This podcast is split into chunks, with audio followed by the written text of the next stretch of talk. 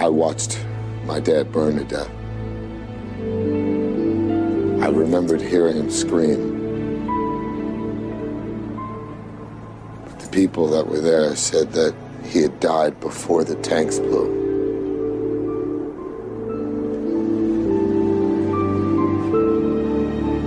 They said it was me who was screaming. I live my life a quarter mile at a time. Nothing else matters. Not the mortgage, not the store, not my team and all their bullshit. For those 10 seconds or less, I'm free. Ihr hört Katz, den kritischen Filmpodcast, heute mit Lukas Bawenschik. Familie und herzlich willkommen. und zusammen steigen wir in zwei aufgeborderte äh, Boliden, fahren aufeinander zu, bis wir in einer Feuerwolke explodieren und im nächsten Podcast einfach wieder da sind, als wäre nichts passiert. Wir reden über Fast and the Furious. Ich bin Christian Eichler. Hi. Lukas, hast du einen Führerschein? Äh, das werde ich hier nicht beantworten. Das soll ein Geheimnis bleiben. Ja, ich habe ja. Ich hab ja jetzt den thailändischen Moped-Führerschein tatsächlich ähm, gemacht, äh, in so einer zweitägigen äh, äh, Fahrprüfung, weil in Chiang Mai, wo ich lange gelebt habe, viel kontrolliert wurde. Also, oder es hieß immer, ähm, man wird äh, da kontrolliert. Das ist natürlich eh gut, einen Führerschein offiziell zu haben, offiziell fahren zu dürfen. Und äh, am allerletzten, also, wir sind nie kontrolliert worden und dann ganz am Ende sind wir rausgezogen worden von der Polizei mhm. und dann Führerschein und dann konnte ich so den thailändischen Führerschein zeigen und dann hat der so tatsächlich, glaube ich, der Kopf was gesagt, oh, Thai Driver's License und dann, dafür hat sich schon gelohnt, aber ähm, nee, sonst nicht, also Autos nicht so ein großes License. Thema bei mir auf jeden Fall so im Leben gewesen. Ich nehme dich eigentlich auch nicht als so ein Tuning-Typen nee, wahr ich bin allgemein kein großer Auto-Enthusiast, kein großer Fahrfan und äh, deshalb ist natürlich die Fast and Furious-Reihe hier auch nicht so das allernaheliegendste Betätigungsfeld für mich immer gewesen, sondern fühlte sich auch immer so ein bisschen wie eine andere Welt an, natürlich. Ja, wie, wann hast du das erste Mal? Ah, nee, ich sag, warum machen wir das überhaupt? Ähm, wir dachten einfach mal, ich glaube, ich hatte im Discord irgendwie den Trailer zum zehnten Teil gepostet und dann kam mir so, Moment mal, jetzt eigentlich so, jetzt gibt's zehn Filme davon. Ich ja. kannte keinen, also ich habe den vierten Mal äh, tatsächlich in meinem Auslandsjahr in Indien mal, das irgendwie jedes Mal erwähne, aber das, das war halt zufällig da gesehen, also in einem Kino in ähm, Delhi tatsächlich oder bei Delhi in der Nähe und auch auf Hindi. Also wir hatten einfach nichts zu tun, wir mussten irgendwie einen Tag rumkriegen, dachten, wir gehen ins Kino und haben uns halt diesen ganzen Film halt irgendwie auf Handy angeschaut und damals wusste ich auch natürlich schon ungefähr so, was das ist und dass da jetzt die alten Schauspieler wieder mit dabei sind, aber äh, das hat jetzt die Liebe nicht so stark entfacht, um äh, mich damit wirklich mal zu beschäftigen und bei dir auch nicht, ne? Du kanntest glaube ich auch nur die ersten beiden oder so? Genau, aber ich hatte auch den ersten, glaube ich, irgendwann mal im Fernsehen später gesehen und der zweite war der, der sich mir am stärksten eingebrannt hatte, denn ähm, das war die Zeit, so Anfang der 2000er, wo ähm, unser Wohnzimmer zu Hause voll war mit gebrannten CD-Rewritables oder was auch immer mhm. es war, mit Filmen, die mein Vater von E-Mule oder sowas runtergeladen hat und ich erinnere mich noch sehr genau daran, diese Filme, die halt runtergeladen worden sind, dieses enge Kontingent aus Sachen wie The Glass House oder sowas mhm. oder The, The Scorpion King oder so ganz oft mhm. gesehen zu haben, wie man halt als Kind oder so fast Jugendlicher so die Sachen, die man eben zur Verfügung hat, ganz oft schaut. Und dieser zweite Teil, da weiß ich noch, dass Smoking ich den mehrfach... Aces ist auch so ein Film, finde ich irgendwie der aus dieser Zeit. Kommt mit Alicia ja, Keys. auch irgendwie so ein Film, der hier ganz gut irgendwie in die Reihe passen würde in manchen Sachen, die er tut. Aber ich erinnere mich auf jeden Fall diesen zweiten Teil mit meinem kleinen Bruder immer und immer wieder gesehen zu haben. Ah. Und ich weiß gar nicht, ob wir den so richtig mochten. Ich erinnere mich eigentlich eher schon damals skeptisch gewesen zu sein, vor allen Dingen wegen einem Gedanken, boah, ist das übertrieben und unrealistisch. Und man muss sagen, da wusste ich als kleiner Junge noch nicht, was in Zukunft so kommen würde. Ja. Ich war immer ein Fan von einem anderen Film aus dieser Zeit, der mit Autos zu tun hatte. Also ganz unaffin war ich zumindest nicht, denn Gone in 60 Seconds mit Nicolas mhm. Cage, mhm. also nur noch 60 Sekunden, glaube ich, auf Deutsch, war ein Film, da habe ich zumindest während der Schulzeit in Freundebücher, wenn man sich daran noch erinnert, reingeschrieben, dass das mein Lieblingsfilm wäre. Aber ich habe keine so große Erinnerung an den heute, wenn ich ehrlich bin. Mhm. Nee, ich auch nicht. Aber stimmt, ich glaube, er hatte eine, ja, irgendwie eine tolle Oder damals viel gelobte so Verfolgungsjagd am ja. Ende oder sowas, ne, wo das dann alles, ja. Und der kam im selben Ra Jahr raus, glaube ich, wie mhm. Fast and the Furious und war deshalb sehr präsent. Allgemein verbinde ich Fast and Furious sehr stark mit einem Zeitgeist, oder? So mit Need for Speed Underground ja. und mit Noon Metal und R&B und Blade 2 und Reality TV und Girl Groups und irgendwie in die Zeit vielleicht auch Pimp My Ride oder Agro Berlin, Boybands. Das ist so, was mir in den Kopf kommt, wenn ich so an den ersten Fast and Furious denke. So diese Blase aus spezifischen frühe 2000er Erfahrung. Ja, eine neue Generation musste ja auch irgendwie an das Thema Auto rangeführt werden. Wahrscheinlich hat jede Generation so irgendwie ihr Erweckungserlebnis damit. Heute wahrscheinlich ein etwas kritischeres eventuell, vielleicht nicht auf der ganzen Welt, aber in Deutschland mhm. könnte ich mir mhm. das vorstellen. Ähm, neulich habe ich noch mal ich so einen Tweet gesehen, das fand ich ganz lustig und auch mit einem Freund von mir, der viel in den USA ist ähm, und dessen Frau daherkommt, darüber gesprochen. In dem Tweet stand irgendwie, mein Freund ist in Manhattan aufgewachsen und läuft überall zu Fuß hin so und immer wenn ich in den USA mit ihm unterwegs bin, dann denkt er, ah, da können wir ja hinlaufen, sind ja nur 30 Minuten. Und dann meinte, ist das halt so ein Witz, weil das geht halt in den USA nicht, weil alles sind eigentlich ja. nur diese Straßen, alles mit dem Auto. Und irgendwer meinte, habt ihr keine Fahrräder in den USA? Und da war da ja auch die Kommentar, nein, haben wir nicht. Also, ja. also gibt's natürlich, aber man wäre natürlich wahnsinnig, äh, auf diesen, ähm, auf diesen Straßen da irgendwie so rumzufahren. Und ich die denke Leute mal. gucken dich echt richtig komisch an, wenn du irgendwo langläufst. Die bieten dir an, dich mitzunehmen oder mhm. halten dich für verrückt. Das ist echt faszinierend, wie der Architektur stellenweise so Städte durchschneidet, dass man gar nicht laufen könnte, selbst wenn man wollte. Er meinte auch zu mir, es gibt ja eigentlich keine Hochhäuser, also natürlich in den Großstädten, aber sonst ist natürlich alles flach in die Breite gebaut, so dass es ja, natürlich sich so auch nichts, nichts bald, dass man in jede Mall reinfahren kann mit einem mit einem Auto. Und ja, ich denke mal natürlich für meine Generation ist diese Fast and the Furious Reihe und die anderen Sachen, die du ansprichst, natürlich so eine neue Art, das Auto zu denken. Auf einmal ist es irgendwie digitalisierter. Hinten ist noch eine Playstation mhm. reingebaut bei Pimp My Ride. Es gibt die Unterbodenbeleuchtung und so weiter. Und es ist witzig, dass du sowohl Underground als auch Agro Berlin äh, ansprichst, weil ich weiß noch, dass man beim Need for Speed Underground 1 auf dem PC seine eigene Musik in so einen MP3-Ordner machen konnte. Und als es bei mir gestartet ist, kam nicht, was war, ich glaube, Get Low, also nicht der, nicht von Flowrider, dieser andere, To the Window, To the Wall, dieser Song, ne? der war mhm. eigentlich der erste Track, aber ich hatte das ausgetauscht mit einem gleich cringe-mäßigen Song, nämlich Alles ist die Sekte von Agro Berlin. Kam bei mir, wenn Need for Speed Underground gestartet ist. Aber ich finde, wenn man jetzt so sagt, ja, na klar, so war das früher, das war der Zeitgeist und so, man fand es ja früher schon super ironisch und man fand es ja. ja früher auch schon komisch. Also ich erinnere mich noch, als Sido und Agro Berlin und so gekommen sind, waren, also ich und mein Freundeskreis schon voll eigentlich auf diesem Alternative Rock und vor allem aber auch schon so Richtung Indie-Trip. Aber das hat irgendwie viele nochmal so zurückgebracht, irgendwie dann trotzdem nochmal Rap zu hören, aber auch irgendwie so ironisch. Und schon damals hat man ja nicht, also ich zumindest nicht als Teenie gedacht, ah geil, diese sexistischen Bilder, diese ja. getunten Boliden, dieses Neon, dafür lebe ich oder sowas. Aber man hat es irgendwie als eine Sache wahrgenommen, die man irgendwie genau. ganz cool oder interessant fand oder so, ja es war immer so da. Klar, man, man musste sich entscheiden zwischen Tony D und den Strokes irgendwie. Und da mhm. fiel die Wahl wahrscheinlich in den meisten Fällen relativ leicht. Aber ich muss sagen, so als Teil, sagen wir, von dem, was dann Meme-Kultur geworden ist, habe ich Fast and the Furious dann immer stark wahrgenommen. Also diese Paul Walker Verabschiedungsszene oder diese Diskussion um dieses endlos lange Rollfeld in Teil 6. Mhm. Das ist auch zu mir durchgedrungen. Ich finde aber schon, dass Fast and the Furious auf interessante Weise so neben der Mainstream-Kultur ja. steht. Also, dass es gleichzeitig wahnsinnig erfolgreich, wahnsinnig groß ist, aber sich auch immer wie so eine kleine Tasche, die separat in irgendeiner Form existiert, Bisschen anfühlt. wie Avatar jetzt eigentlich auch, wo man immer so das mhm. Gefühl hat, was ist eigentlich damit? Aber genau, da gehen die Leute rein und das bei Avatar vielleicht auch noch die Boomer, bei Fast and Furious vielleicht noch eine, wir und die Gen X, habe ich so das Gefühl, ist so die Haupt Zielgruppe vielleicht hierfür, ja. ja, aber der Diskurs über diese Filme ist ja auch irgendwie ein ganz abweisender oft von der Kritik aus. Also das gelten schon, die, die Filme gelten schon als sehr abjekt, als sehr randständig. Man belächelt die als Kritiker oft so ein bisschen. Und ich finde das ganz spannend, dass der Diskurs, dass der Diskurs so anders geführt wird als zum Beispiel über, was weiß ich, diese Tom Cruise Actionfilme oder Mad Max oder sowas.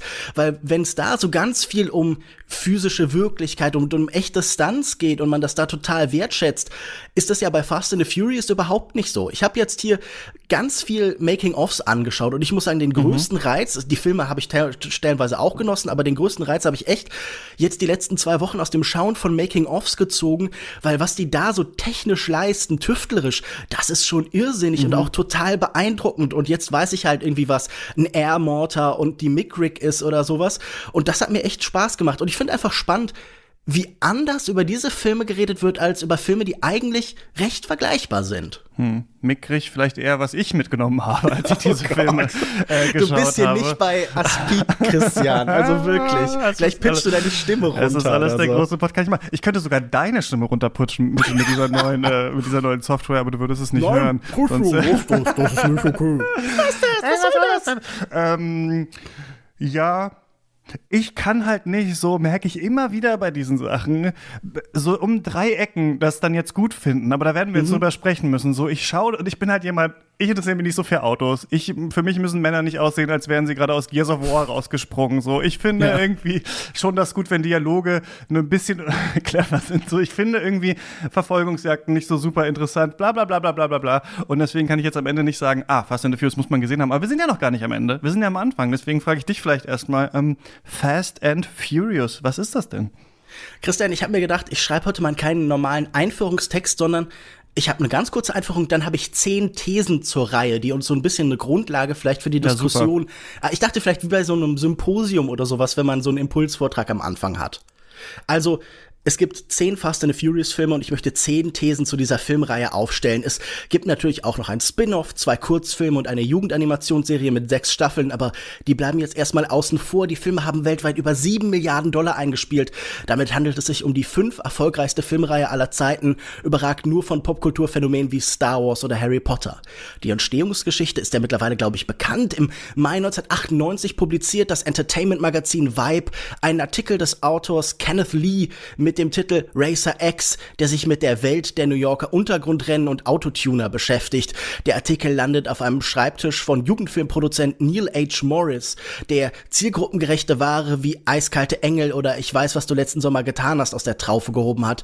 Universal will von ihm eine Version von Kevin Bigelows Point Break, nur eben mit Autos statt mit Surfbrettern. Moritz dreht zu diesem Zeitpunkt gerade The Skulls mit Regisseur Rob Cohn und dem aufstrebenden blauäugigen Jungschauspieler Paul Walker.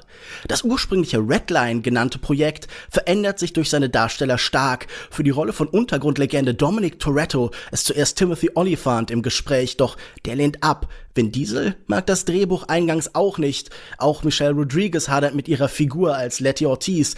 Beide verändern die ursprüngliche Geschichte massiv und so schreiben sie sich früh als wichtige Stimmen in die kommende Filmreihe ein. The Fast and the Furious erscheint im Juli 2001, ein B-Film laut Moritz, der günstigste Universal-Film in diesem Jahr. Doch der Erfolg ist durchschlagend. Moritz, Regisseur Conan und Vin Diesel arbeiten als nächstes an Triple X weiter, während für Too Fast to Furious nur der Produzent und Paul Walker zurückkehren. Der dritte Teil der Reihe, Tokyo Drift, hätte es beinahe nicht einmal in die Kinos geschafft. Aber ab Teil 4 beginnt eine einzigartige Comeback-Geschichte, durch die die Reihe immer größer, populärer, absurder und spektakulärer wird. Schon die stetig willkürlich wechselnden Titel erzählen die Geschichte einer volatilen Filmreihe, die sich ständig verändert und dem Augenblick anpasst. Die zehn Hauptfilme werden von sechs verschiedenen Regisseuren gedreht. Der erste von Rob Cohen, der zweite von John Singleton, die Teile 3, 4, 5, 6 und 9 von Justin Lin, Teil 4 von James Wan, Teil 8 von F. Gary Gray und Teil 10 von Louis Letellier.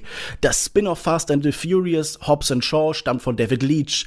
Als größte auktoriale Stimme dürfte sich neben den zentralen Darstellern und dem Produzenten der für die sieben Drehbücher verantwortliche Autor Chris Morgan etabliert haben. Und hier möchte ich mit meinen zehn Thesen beginnen.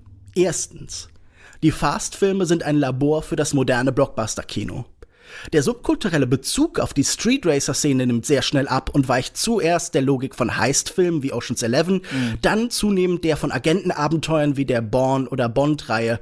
Zuletzt nähert man sich dem Comic- und Superheldenkino an. Mit dem stetig wachsenden Stamm von Figuren orientiert man sich an Sitcoms. Die Serialität als System innerer Verweisstrukturen nimmt stetig zu. Man draftet populäre Zeitgeist-Schauspieler wie in der NFL. Film um Film stoßen neue Darsteller zur ersten Grundkonstellation aus den zwei Paaren Vin Diesel und Michelle Rodriguez und Jordana Brewster und Paul Walker hinzu. Aus Teil 2 bleiben der Serie Ludacris als Tash Parker und Tyrese Gibson als Roman Pierce erhalten. Teil 3 etabliert Lucas Black als Sean Boswell und vor allem Sung Kang als Han Lu. Justice for Han. Hashtag. Mit zunehmendem Erfolg werden etablierte Stars wie The Rock, Jason Statham, John Cena, Helen Mirren, Brie Larson oder Charlize Theron Teil der Serie. Spätestens mit dem ersten Spin-off Hobbs Shaw entsteht ein filmisches Universum. Der deutsche Verleihtitel von Teil 4 trifft es gut. Fast and Furious, neue Modelle, Originalteile. Moderne Filmreihen sind formbar, modular, nur lose definiert durch bestimmte Ikonografien, Gesten, Stimmungen. Diese Theseus-Schiffe behalten sogar ihren Charakter, wenn das ursprüngliche Kernthema der Straßenrennen verloren geht und nur noch alibimäßig wie etwas Verdrängtes zurückkehrt. Kaum eine Reihe verkörpert die Veränderung im Blockbuster-Kino der letzten 20 Jahre so gut wie Fast and Furious. Äh, achso, genau, ich soll jetzt was dazu sagen, ne? dass wir so ein bisschen ähm, hin und her uns das spielen mit diesen Thesen. äh, ja, das ist, glaube ich, auch das, was ich am meisten genossen habe bei diesen Filmen, ist, äh, wie selbstreferenziell sie irgendwann werden und wie einfach jeder und alle zurückgeholt werden können. Ich finde, das ist so ein bisschen was, äh, hat von Dragon Ball ähm, mhm. und vor allem Dragon Ball Z, was wir hier gesehen haben. Also, dass man eigentlich, auch als ich die Trailer jetzt nochmal rausgesucht habe für diesen Podcast, ähm, ist mir so aufgefallen, dass der Trailer eigentlich immer gleich anfängt, fängt an mit irgendeinem äh, krassen Rennen, dann der Bösewicht wird etabliert und dann passieren noch, kommen noch andere ja. Szenen aus dem Film. So, und dann wissen wir immer, dieser Bösewicht gehört natürlich am Ende dann wieder dazu, durch diese Ideologie der Familie und sowas kann das wieder eingemeindet werden. Also ich finde das auch, wenn man sie schaut oder wenn ihr sie noch nicht gesehen habt und Lust habt, das zu machen, ist das fast das Interessanteste, sich zu fragen, wie entwickelt sich die Reihe, wie in, in ganz unterschiedlichen Arten. Da werden wir später noch drüber reden. Was würdest du sagen, welches Power-Level hat Dante Reyes? Ist es ähm, über 9000? Wahrscheinlich schon, ja. Ich glaube schon. Das ist der fast Dragon Balligste von diesen Leuten, ja. Mhm. Aber ich finde es immer, ich finde immer, dass sie ähm, Nee, mache ich, mach ich nachher. Den, den Kommentar sage ich noch, weil man sich jetzt fragt, was okay. es ist, aber ich werde nicht so viel jetzt rein, sonst quatschen wir am Anfang schon so Kommen lange. aber zweiten. ganz kurz, ich, das sage ich noch, ich finde find sie immer als böse besser als als gute. Ich finde alle eigentlich ja. als äh, Bösewichte interessanter, als wenn sie die Seiten gewechselt haben. Dann nerven äh, sie mich kolossal. Nicht. John Cena ist als Bösewicht, finde ich, total blass, aber da kommen wir, glaube ich, später zu. Mhm. Zweitens, die Fast-Filme sind im Kern Hangout-Movies und damit Filme über den Stillstand.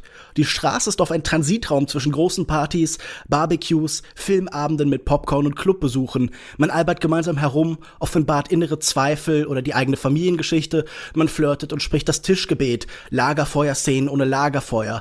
Wenn die Reihe, wie so oft gesagt, von Familie handelt, womit oft Wahlfamilien gemeint sind, dann braucht diese Sozietät die entsprechenden Räume des Beisammenseins. Selbst wenn die Filme zunehmend internationalisiert werden und James Bond-artiges Continent-Hopping betreiben, werden immer wieder Szenarien dieser Art aufgerufen. Oft sind es dann Konferenzräume und Blacksites, die hier eine ähnliche Funktion wie der Hinterhof übernehmen. In der Beschreibung des Hangout-Movies liegt ein Moment von Ruhe. Man verweilt. Tatsächlich definiert sich die Reihe auch über das Verhältnis von Ordnung und Chaos, von Kontrolle und Kontrollverlust. Oft oftmals schlagen die Hektik und die Geschwindigkeit, die konstitutiv für die Filme sind, sich in unbewegten Bildern nieder. Gerade in den frühen Straßenrennen entsteht das Gefühl von Beschleunigung vor allem durch die Montage, durch grimmige Gesichter, Tempoanzeigen und viele, viele Schaltmanöver. Die Darsteller hingegen sind in statischen Bildern mit leicht verzerrtem Hintergrund gefangen. Eine Montage aller Zeitlupensequenzen der Reihe auf YouTube dauert fast eine Stunde und der US-Filmkritiker Josh Larson beschrieb ihre Actionsequenzen als Zen Chaos. Ganz biblisch wird Ordnung aus dem Chaos geboren.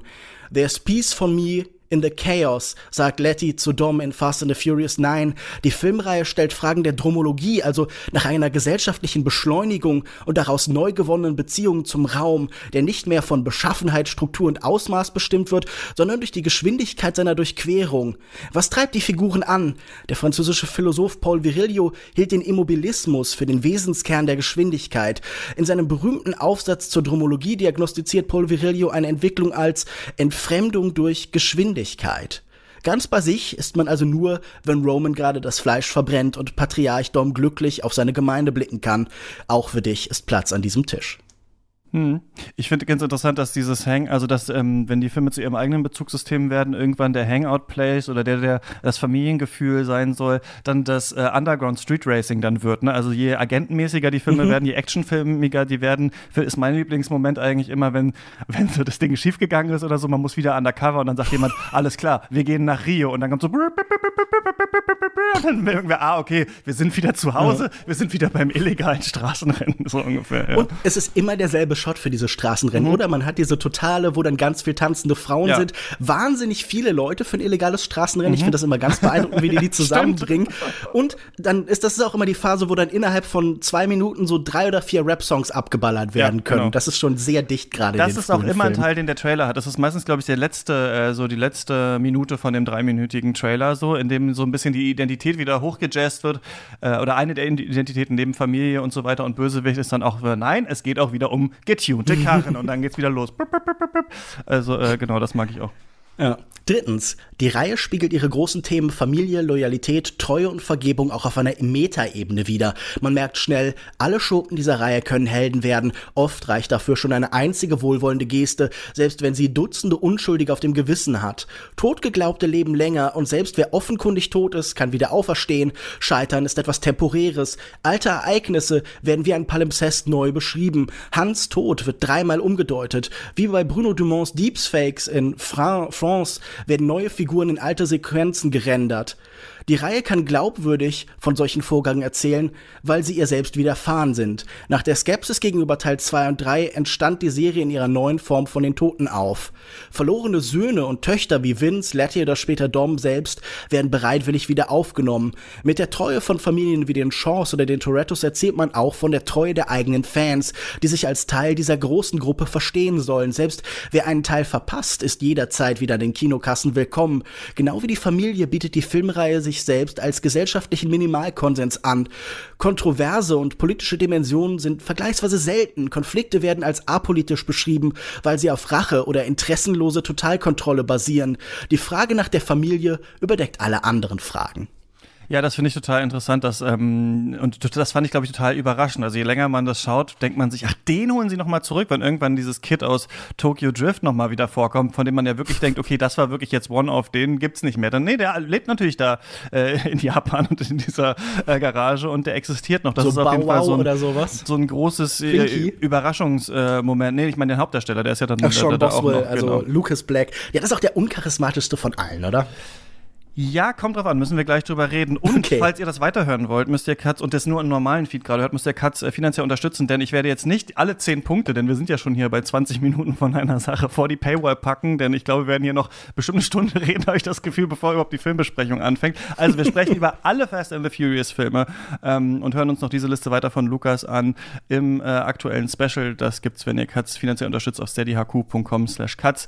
Dieser Teaser endet jetzt und wir machen weiter, Lukas, bei dir mit Punkt 4.